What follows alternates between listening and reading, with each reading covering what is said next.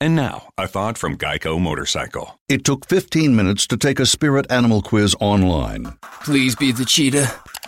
Please be the cheetah. and learn your animal isn't the cheetah, but the far less appealing blobfish. Oh, come on. To add insult to injury, you could have used those 15 blobfish minutes to switch your motorcycle insurance to Geico. Geico. 15 minutes could save you 15% or more on motorcycle insurance.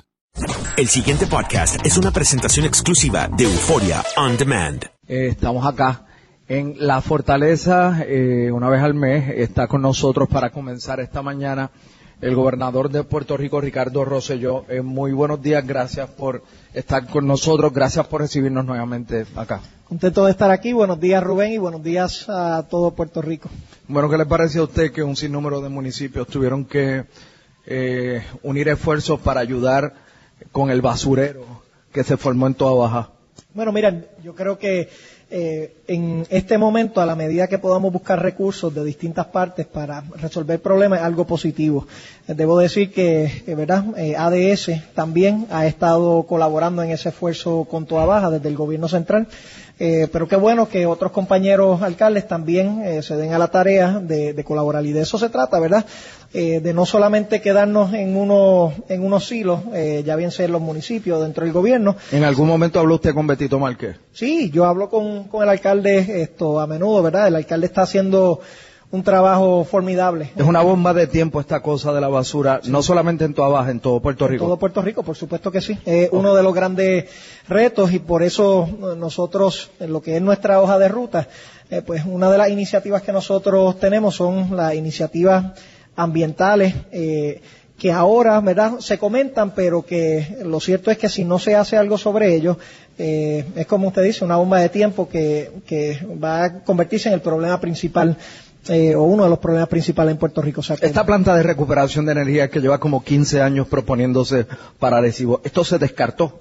No, eh, se están trabajando todos los, los puntos. Yo siempre he sido bien claro que a la medida que eh, se cumplan con lo que son los, los permisos, número uno, y número dos, eh, lo que sean los precios, sean precios razonables y competitivos para el pueblo de Puerto Rico, tanto en la generación de energía como en, eh, ¿verdad? en los desperdicios sólidos. Si cumplimos con esos tres parámetros, pues por supuesto que son iniciativas que se van a encaminar. Ahora bien, eh, son unas operaciones complejas y por lo tanto se tienen que se, tiene que ver todo eso al momento que se finalicen eh, todos esos detalles para bien o para mal pues le estaremos haciendo un anuncio al pueblo de Puerto Rico Un anuncio del pueblo de Puerto Rico sobre el futuro de esa o plantas similares. de esa o, o plantas similares por supuesto o sea de nuevo en concepto eh, uno no se puede oponer a una planta que eh, cumpla con lo que son los requisitos de EPA, que son bien rigurosos, y número dos, que trae un beneficio en términos de la situación que estamos hablando ahora de desperdicios sólidos. O sea, aquí hay, aquí hay un dilema. Y usted es un científico. Eh, ¿Enterramos la basura o la quemamos? No, mira, la- lo que nosotros tenemos... Esa- esas son las dos alternativas. ¿La quemamos o la enterramos? Bueno, miren, la- la- el dilema se resuelve buscando lo que sea la solución mejor para, eh, eh, para el pueblo de Puerto Rico, que incluye, ¿verdad?, en términos de que sea mejor para el ambiente, eh, que eh, produzca algún beneficio eh, adicional, como lo que sean costos, ¿verdad?, o eh, producción de energía. Así que para mí eh, un, eh, la decisión se basa en qué va a ser mejor para el pueblo de Puerto Rico y que si obviamente los requisitos eh, que se le requieren en términos ambientales y de otra índole se cumplan. Es así de, de sencillo, no hay que buscarle más complejidad al asunto. Si cumplen, si es seguro eh, y si tiene un beneficio para el pueblo de Puerto Rico, pues son proyectos que vamos adelante. Ayer se firmó la primera ley de cannabis medicinal en Puerto Rico, la firmó usted. Hay algunas lagunas que, mm, o sea, escucho mucha gente repitiendo estereotipos, pero nadie, este, ¿Cómo qué? como, ah, no, esto va a, a, a producir 200 millones y 50 mil empleos. Bueno, ¿quién dice eso? ¿Y, ¿O a base de qué? ¿Utilizando qué métrica? Bueno, se, las métricas que se utilizan eh, son lo que ha ocurrido hasta ahora, ¿verdad? Eh, obviamente es un mercado pequeño de lo que se está, de lo que se ha desarrollado hasta el momento, pero con el potencial de... Pero usted le ha preguntado a su secretario de salud, oye, si hoy hay 7 mil personas con un carnet que les permite ir a adquirir cannabis medicinal, ¿cuántos más de acuerdo al estado de salud que tenemos en la población, serían candidatos a eso. Sí, bueno, es que nosotros hemos hecho los estudios y estudios conservadores buscando lo que serían eh, puertorriqueños y eh, personas fuera eh, de Puerto Rico pueden llegar hasta 250 mil potenciales pacientes. ¿En serio? Sí, con distintas situaciones. Recuerda, Rubén, que una de las que uno de los componentes de los derivados del cannabis que puede ayudar es una, ¿verdad? Un, eh, una epidemia que estamos teniendo ahora que es con los opioides. ¿verdad? Se utilizan eh, en Estados Unidos y en Puerto Rico hay un problema significativo de utilizar drogas para el dolor, eh, pero que se convierten en adictivas y que han causado la muerte de, muchos ciudadanos.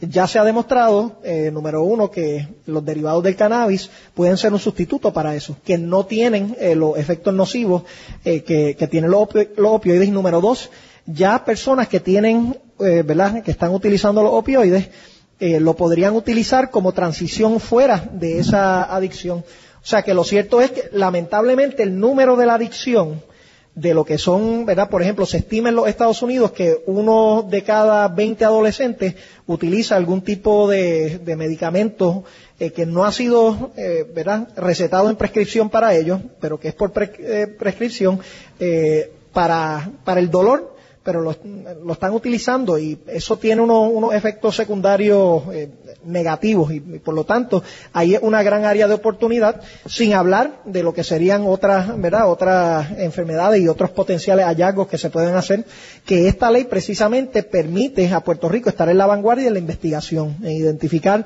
cómo los derivados del cannabis pues eh, le pueden servir mejor a un paciente. Aquí hay eh, dos mercados que se afectan y un mercado nuevo que se crea por ley. Hay miles de estas personas que tienen enfermedades crónicas que claro. les produce dolor, que van a dejar de comprar en la farmacia lo que compraban y que o no les estaba resultando o les estaba complicando más su existencia. Bueno, pero, pero y, que ahí tiene la solución. Por eso. Y van a ir, van a dejar de ir a la farmacia y van a ir al dispensario a buscar cannabis medicinal. Y están los que van al punto adquirirlo ilegalmente y esos también van a dejar ese mercado y van a nutrir este. No, porque nosotros tenemos precisamente, ¿verdad? la primera es correcta, la primera es correcta. Personas que están utilizando unos medicamentos que no les funcionan, pues. Yo he entrevistado personas que adquirían y adquieren la flor en los dispensarios de cannabis medicinal y antes la adquirían en puntos de droga, pero como ahora la venden en los dispensarios, la Ah, para tratar ahí. su dolor, usted Ajá, dice. ajá. Bueno, para tratar el dolor sí, eh, pero si es para, ¿verdad? Para uso No, no, recreacional. no, uso no. No, no, eh, pues en ese, en ese sentido sí, porque eh, esta ley, ¿verdad? A pesar de lo que se ha comentado, sí provee el espacio para el uso de la flor. Eh, específicamente en dos casos. Caso número uno, las enfermedades terminales, ¿verdad? Esto se puede utilizar y, y, ¿verdad? El procedimiento está establecido, se va a ir por vía de excepción.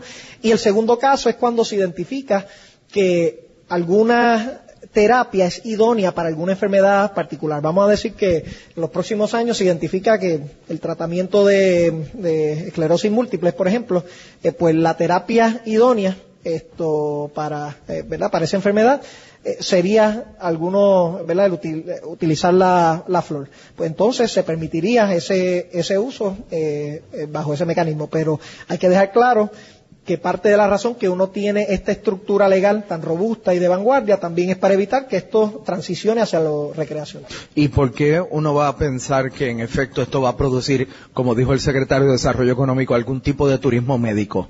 Bueno, porque por dos razones. Primero, hay estados que no tienen eh, leyes, ¿verdad? Y procesos de marihuana medicinal. Eso en, en primer lugar.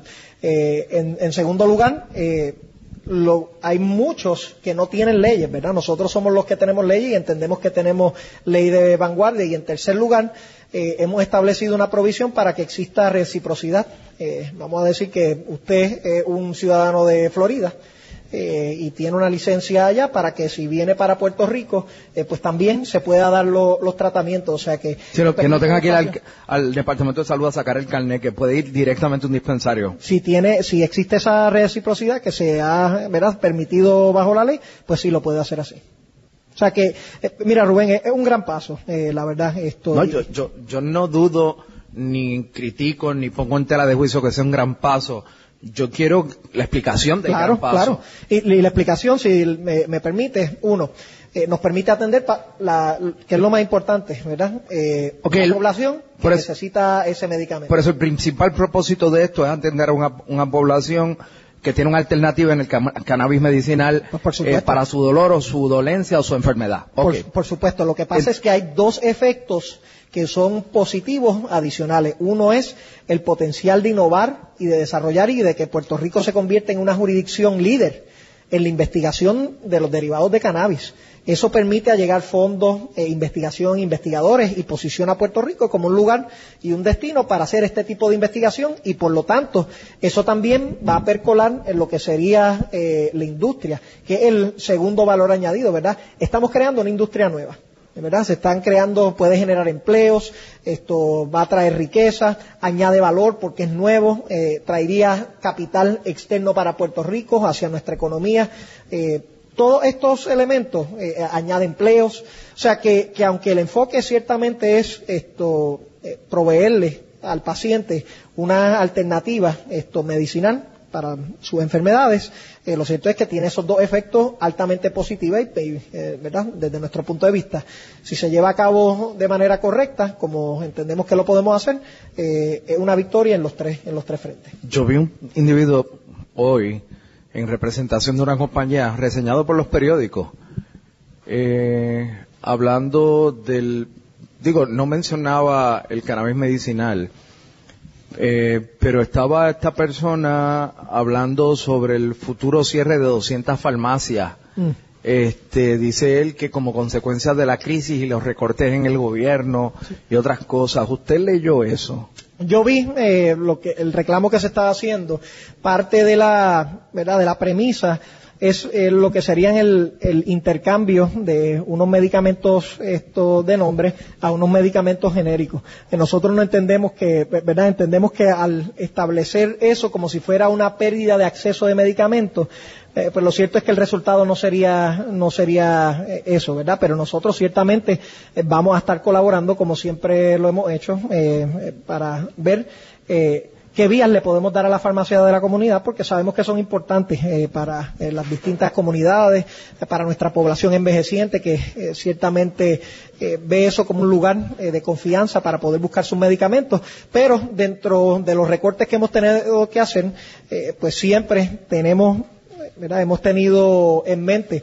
mantener el acceso a los medicamentos eh, para eh, toda nuestra población en Puerto Rico. Así que eso va a, a continuar ocurriendo y nuestra expectativa es que eh, podamos potenciar el desarrollo económico en Puerto Rico y eh, que ¿verdad? El acceso a los medicamentos, aunque sean genéricos en algunos casos, continúe estando ahí. Mire, yo tengo un par de, o sea, varias preguntas adicionales, muchas que hacerle. ¿Seguro? Pero a mí me gustaría que usted me dijera hoy, lunes 10 de julio, hoy, hoy, ¿cuál es su principal preocupación como gobernador? La principal hoy, ahora. Bueno, mi principal Hoy. la principal es el éxodo, el éxodo de puertorriqueños y, te, y, y- Pues le voy a dar un ejemplo. ¿cómo? Le voy a dar un ejemplo. Sí. Yo no sabía que esa iba a ser su respuesta. De hecho, esta pregunta no está en mi agenda. Yo tengo otras preguntas aquí. Le voy a dar un ejemplo y usted me dice cómo usted controlaría eso. Yo conozco una persona que dirige recursos humanos en una compañía que tiene como 225, 230 personas. Y debido al turnover en las eh, compañías privadas, que es normal, es normal, hace 5, 10 años es normal, pues esa persona daba dos cursos al año para nuevos empleados, de esas training, que se los pagan y todo. Daban dos al año. Entre enero y hoy, esa persona ha dado seis. Y yo le pregunté, ¿y cómo es eso? Ella me dice, es que los que eh, co- consiguen el empleo a las tres semanas me dicen, Se me voy de Puerto Rico. Y se van de Puerto Rico. Este, ¿Cómo se para eso? Bueno, eh, Rubén, el, el reto grande es que el éxodo no es, no es algo, es un síntoma, ¿verdad? Es un síntoma de una serie de cosas y lo tenemos que interpretar así. En el pasado, yo creo que otros gobiernos con, buenas intenciones eh, han tratado de hacer una estrategia de ir a reclutar el que se haya ido de Puerto Rico para que regrese. Lo que me parece a mí es que, y los resultados han demostrado que eh, una estrategia eh, ¿verdad? De, eh, miópica porque a la medida que tú reclutas a alguien que se fue para que regreses y no mejoras lo que está ocurriendo en Puerto Rico, se te van 20 personas más. ¿Verdad?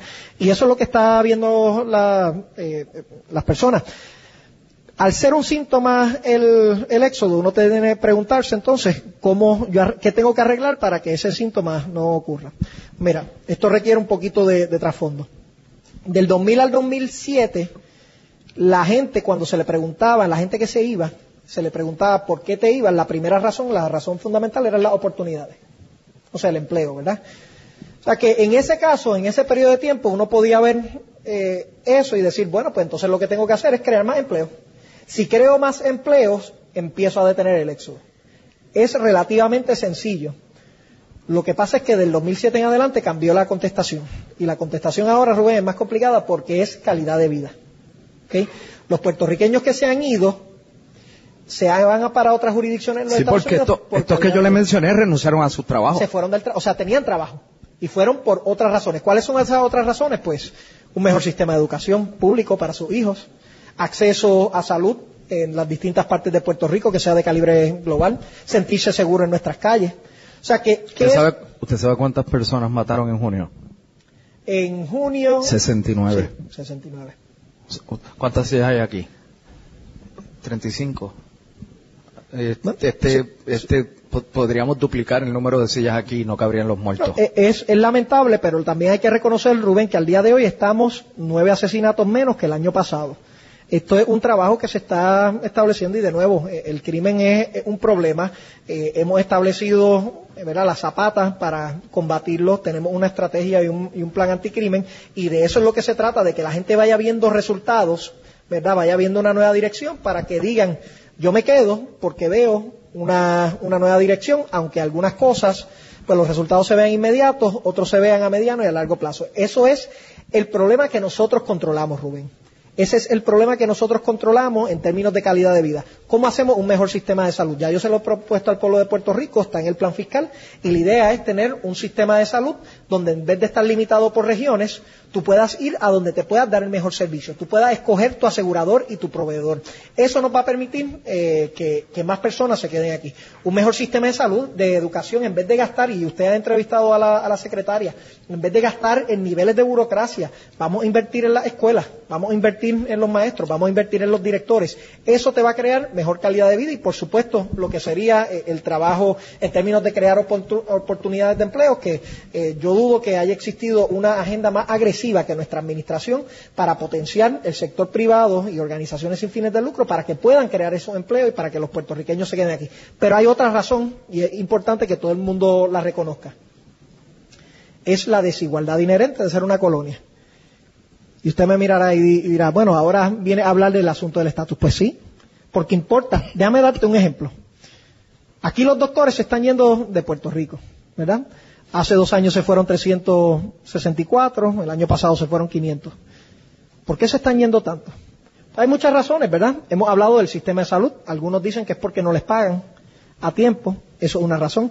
Algunos dicen que es por los mecanismos de impericia médica. Eso también es una razón. Nosotros ya estamos estableciendo una serie de iniciativas y hemos pasado, por ejemplo, la ley del 4% para retener a los, a los médicos aquí. Pero hay otra razón que es bien importante. En Estados Unidos ya hay 50 millones de hispanos. Y cuando tú vas a estados como Missouri, a estados como eh, eh, Wyoming, Nevada, hay áreas donde muchos de sus pacientes son hispanos, hispanos que solamente hablan español. Y cuando tú quieres tener un hospital que le dé acceso a la comunidad, tú estás buscando un médico que pueda tener no tan solo la capacidad de hablar inglés y español, pero que pueda tener la sensibilidad cultural de atender esos pacientes. Entonces, este es el reto que tenemos los puertorriqueños. Aquí se le está pagando una fracción de lo que se le paga allá. A, los- a los profesionales médicos en general, eh, a, los, a los doctores, eh, a las enfermeras, esto, ¿cómo nosotros vamos a ser competitivos si hay una necesidad allá en los estados donde le están pagando más porque al ser estado están recibiendo tres a cinco veces más dinero para su sistema de salud? Y por eso es que todo este asunto, Rubén, cuando estamos hablando de construir un nuevo Puerto Rico, pues sí, hay que hablar de las iniciativas que estamos estableciendo nosotros. Como ya te las delineé, en educación tenemos específica, en salud tenemos específica, en desarrollo económico, en seguridad y en las otras áreas. Pero también hay que reconocer lo que es la limitación en la plataforma sociopolítica de ser una colonia y necesitamos que Puerto Rico transicione de esa colonia a poder ser un Estado. Ya van cinco años donde en dos procesos electorales el pueblo de Puerto Rico ha dicho que no quiere ser colonia y que quiere ser un Estado. Ahora estamos nombrando eh, lo que van a ser los integrantes de la Comisión de Igualdad. Aquí, va a ser unos nombramientos hoy, ¿verdad? Sí, ¿Cuáles son? ¿A quién va a nombrar? le digo ahorita. No, pero, no, pero tengo entendido, gobernador, que va a haber... A Rafa Cerame me dijo que me lo podía decir alguien. Sí, sí, sí. pues está castigado entonces. Eh, ¿A quién va a nombrar? Son tres republicanos. sí, son tres republicanos. Eso Come sí fuego. decir, decir. No, bueno, son tres republicanos Pero, que tienen... eh, tres republicanos creyentes de Trump o... Pues esto, yo me abstengo en contestar Déjeme- esa pregunta, ¿verdad? déjeme hacerle una pregunta Yo, que- yo soy demócrata, esto. Déjeme hacerle una pregunta que yo no le he hecho, yo no sé si se la han hecho, pero contéstemela de la manera más cándida. ¿Qué usted cree del estilo, de la forma, de la proyección del presidente de Estados Unidos? Bueno, yo, yo creo que ciertamente deja mucho que decir en, en unas áreas, ¿verdad? Esto, yo creo que eh, lo que es estar a la merced de un cambio de política pública por un mensaje en redes sociales es preocupante. Eh, es preocupante y es real eh, eh, en términos de, lo que hemos podido ver. con asignaciones federales, pues se han podido trabajar de, de esa forma. En términos de la proyección global, esto, pues también hay unos componentes que, que preocupan. Yo he sido de los que, ¿verdad? Aunque no lo favorecí, yo he dicho, hay que darle un espacio, un nuevo gobernante para que pueda, para que pueda trabajar, pero lo cierto es que, eh, eh, en, mi opinión, tiene que contestar eh, más preguntas, se, eh, se tiene que trabajar y se tiene que evaluar a base de sus resultados. Brevemente, ¿cómo detiene ese éxodo? Bueno, nuevamente, teniendo una estrategia que el pueblo de Puerto Rico eh, pueda identificar, pueda decir por aquí es que vamos, y entonces se pueda visualizar en Puerto Rico a, corto, mediano y largo plazo. El problema en el pasado es que no se tenía esa estrategia, Rubén. Entonces la gente veía las cosas mal, pero tampoco, y no veía una salida, ¿verdad? No veía una dirección. Nosotros le hemos ofrecido al pueblo de Puerto Rico, número uno, acción. Hemos sido un gobierno de mucha acción, de muchas reformas estructurales, de muchos cambios y eh, ejecución. Y el compromiso de demostrar los resultados. A la medida que la gente va viendo eso, empieza a subir la confianza.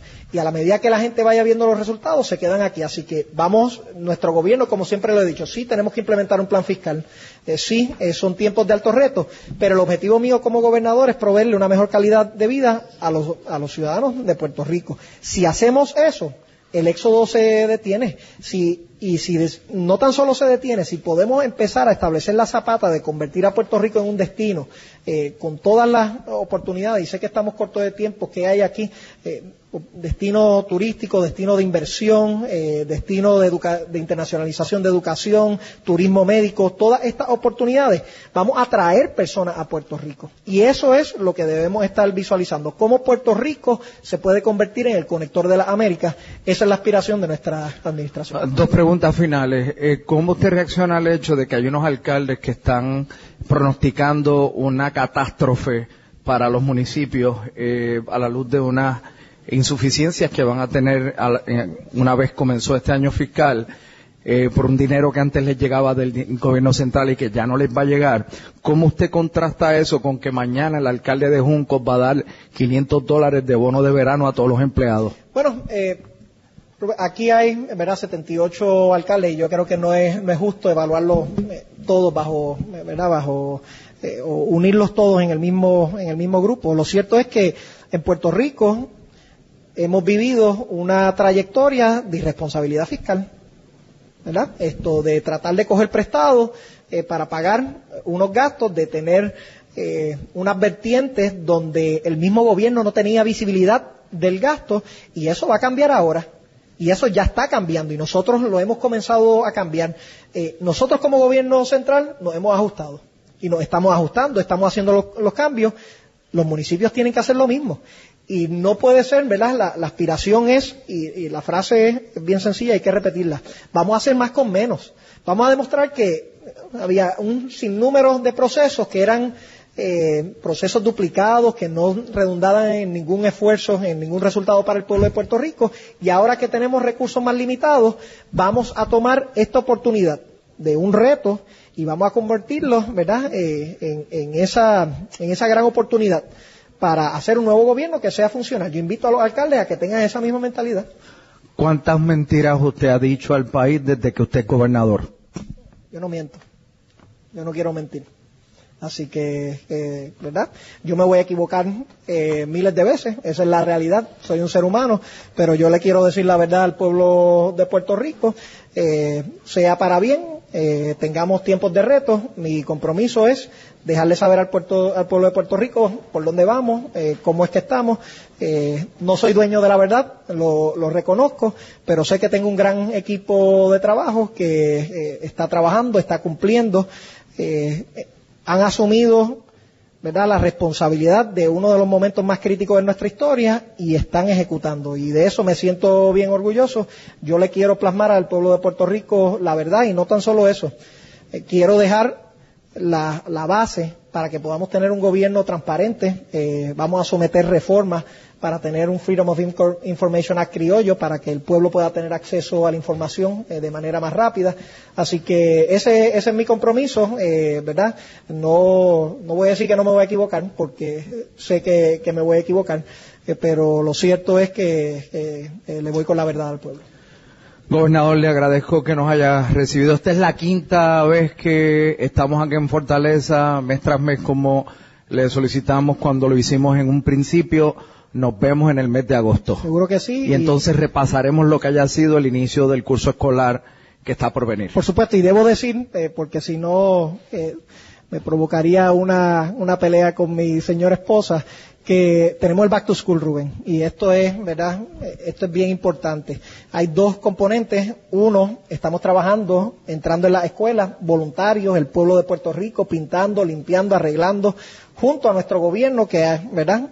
Eh, han trabajado esto de manera colaborativa, entrando a las distintas agencias. Pero lo segundo, el esfuerzo de Back to School que está haciendo la oficina de la primera dama, donde están invitando al pueblo a que pueda eh, aportar, ya bien sean libretas, esto, eh, pegas, eh, materiales para las clases, para aquellos estudiantes que no, que no tienen. Y la respuesta ha sido extraordinaria. Tenemos un website, backtoschool.pr, donde pueden ir y donar o eh, pueden también ir a distintos lugares, eh, creo que los Walgreens eh, y otras y otras tiendas también. ¿Cuál? Selectos y Walgreens también están, ¿verdad? Tienen ahí lugares para poder donar y lo que pide mi esposa, ¿verdad? Y yo creo que, que el mensaje ha llegado es, mira, si vas a comprar cinco libretas, cómprate una sexta y dónasela para otro estudiante que, que no va a, a, tener esa oportunidad. Y así eh, yo pronostico que vamos a tener un, ¿verdad? un comienzo escolar eh, como nunca antes, las escuelas listas, los maestros preparados y sobre todo eh, los estudiantes contentos porque tienen todo a su disposición. Muchas gracias. Gracias, Rubén. El pasado podcast fue una presentación exclusiva de Euphoria On Demand. Para escuchar otros episodios de este y otros podcasts, visítanos en euphoriaondemand.com. And now, a thought from Geico Motorcycle. It took 15 minutes to take a spirit animal quiz online. Please be the cheetah. Please be the cheetah. And learn your animal isn't the cheetah, but the far less appealing blobfish. Oh, come on. To add insult to injury, you could have used those 15 blobfish minutes to switch your motorcycle insurance to Geico. Geico. 15 minutes could save you 15% or more on motorcycle insurance.